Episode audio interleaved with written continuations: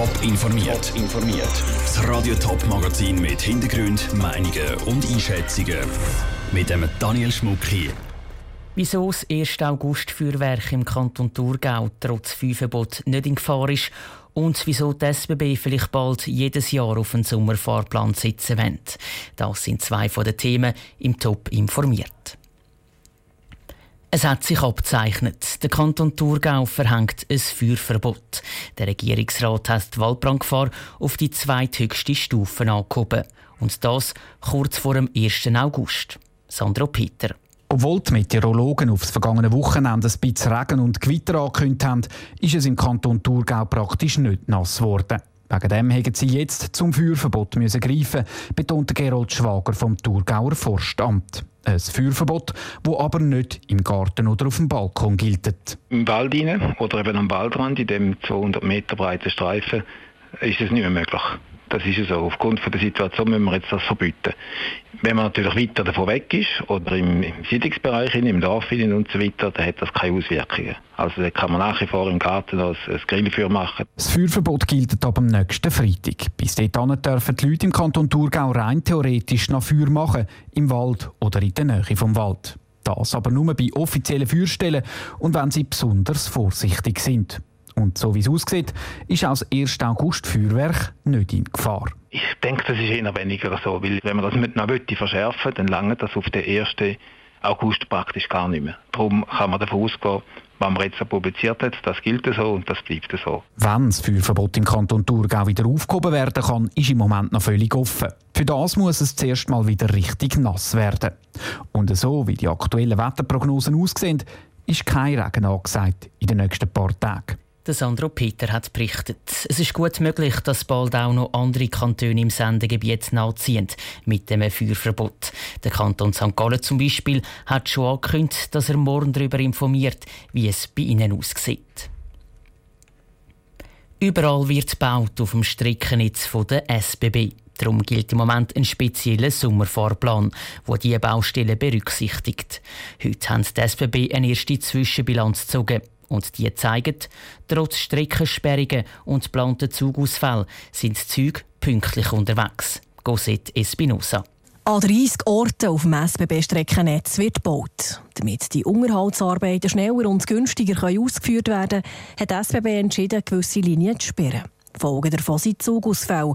Darum hat die SBB einen Baustellenfahrplan entworfen. Der Linus Loser von der SBB zieht in der Hälfte dieses Sommerfahrplan ein Zwischenfazit. Der Betrieb läuft stabil, wir sind pünktlich unterwegs. Wir sehen auch, dass Kunden gut informiert sind, dass wir in den Baustellen selber auch den geplanten Fortschritt erzielen. Und von dem her kann man ein positives Zwischenfazit ziehen. Die Präsidentin der Passagierorganisation ProBahn, Karin Blättler, wollte wissen, wie das der Fahrplan bei den Fahrgästen ankommt. Sie hat im Zug spontan eine Umfrage gemacht. Und erstaunlicherweise kommt der Sommerfahrplan eigentlich wird der noch sehr akzeptiert. Also die Art, die Information, wie das funktioniert, wie das organisiert ist. Einzig merkt man, bei den Pendlern ist es so ein bisschen eine Missstimmung um, logischerweise, und bei den Reisenden mit Gepäck oder Kinderwagen. Die Strecke zwischen Freiburg und Lausanne ist ganz unterbrochen.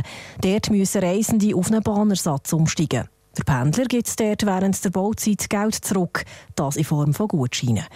Um das zu bekommen, muss man sich via Smartphone anmelden und mit einem Tracker beweisen, dass man auch regelmässig dort durchfährt. Linus Loser. Wir sehen mit dem Smartphone und mit dem Tracking äh, durchaus attraktive Möglichkeiten, auch für den Kunden Mehrwert zu schaffen. Sechs in so einer Entschädigungslösung. Sechs aber auch, dass man den Kunden beispielsweise persönlich informieren können im Störungsfall. Die Entschädigung findet Karin Blättler von ProBahn zwar gut. Die Lösung mit der App ist allerdings schambar kompliziert. Ich muss eine App haben. Ich muss tausend Voraussetzungen erfüllen. Ich muss mich registrieren. Ich muss machen. Das stört die Leute. Man spürt ja auch 1500 Reisende. Das ist gleich null, von da mitmachen. Darum ist der Sommerfahrplan für die ProBahn ein Test für die Zukunft des Bahnverkehrs in der Schweiz. Der Beitrag von der Cosette Espinosa. Weil der Sommerfahrplan so gut funktioniert, überlegen sich die SBB, ob sie in Zukunft vielleicht nicht immer so einen Sommerfahrplan einführen wollen. Eine definitive Bilanz soll Ende nächsten Monat gezogen werden.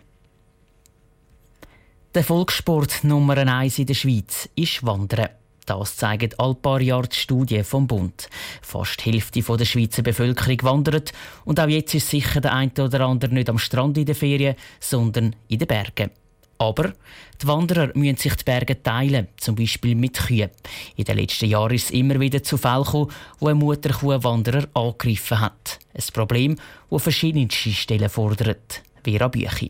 Zwischenfälle mit Mutterkühen können dramatisch ausgehen. Im Bündnerland ist vor drei Jahren eine Wandererin sogar zu Tod getrampelt worden von einer Herde Kühe. Kühe, die wirklich angreifen, die sind extrem schnell. Also, da ist dann nicht mehr von der schönen, braven Kuh, wie man es kennt aus dem Bilderbüchlein. Sagt Hans-Peter Seifert, der Sevel einen Betrieb mit Mutterkühen hat.